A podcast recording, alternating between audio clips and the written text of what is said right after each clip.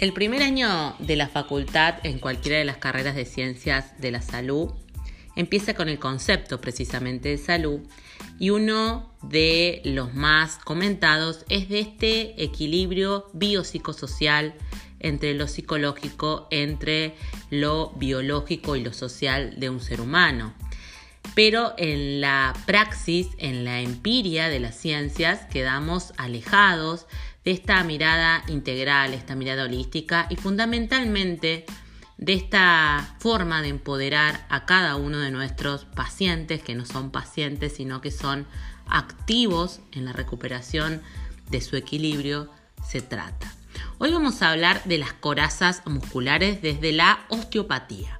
Las corazas musculares serían el conjunto de bloqueos y tensiones musculares crónicas que han sido acumuladas desde la infancia y han llevado a integrarse completamente con nuestra forma de ser. Cuando somos niños, los acontecimientos traumáticos, las carencias afectivas, los miedos y decepciones que vivimos nos van marcando tanto psíquicamente como en forma de recuerdos y asociaciones, como físicamente en forma de tensiones y bloqueos musculares que con el tiempo se van cronificando, fibrosando y formando parte de todo nuestro esquema e imagen corporal. El concepto de coraza muscular fue descrito por primera vez por el médico psiquiatra y psicoanalista, discípulo de Sigmund Freud, Wilson Reich, explicándolo de manera muy sencilla. Reich descubrió que las emociones reprimidas se fijan y alojan en el cuerpo, dando lugar a zonas de espasmos musculares crónicos, sería como guardar las emociones que no estamos preparados para afrontar dentro de una parte de nuestro cuerpo y sellar esa zona con una contractura muscular para asegurar y mantenerla alejada de nuestra conciencia.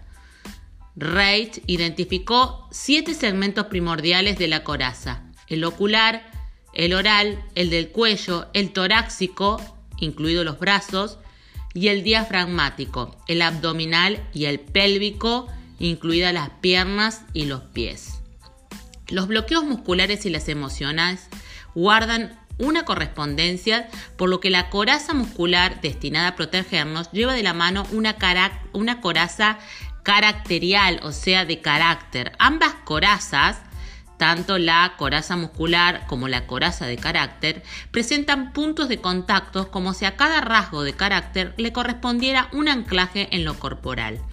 Así la forma de hablar, de respirar, las expresiones de rostros o la postura corporal dicen de las personas tanto más de lo que ellas mismas pueden ser capaz de expresar con su decir. Realmente esto de las corazas y para terminar, esta que me parece un resumen fantástico. Cuando sanamos traumas, sanamos el sistema nervioso. Cuando sanamos el sistema nervioso, sanamos el cuerpo emocional. Cuando sanamos el cuerpo emocional, el cuerpo psíquico. Cuando sanamos el cuerpo psíquico, sanamos las vibraciones y una vez que las vibraciones se curan, las realidades cambian. Y qué mejor que de la mano de un osteópata, de un psicoanalista, de un nutricionista realmente holístico integral, que pueda amablemente a través de la reconexión con la inteligencia de nuestro propio cuerpo ayudarnos, acompañarnos o facilitarnos este hecho de autosanarnos. Esto es lo maravilloso de las medicinas alternativas, que en realidad más que alternativas son la medicina primaria, la de la autosanación. Para más de estos podcasts, para más de este tipo de abordajes de estética consciente, me podés buscar en arroba Maricelo en Instagram y también en Facebook.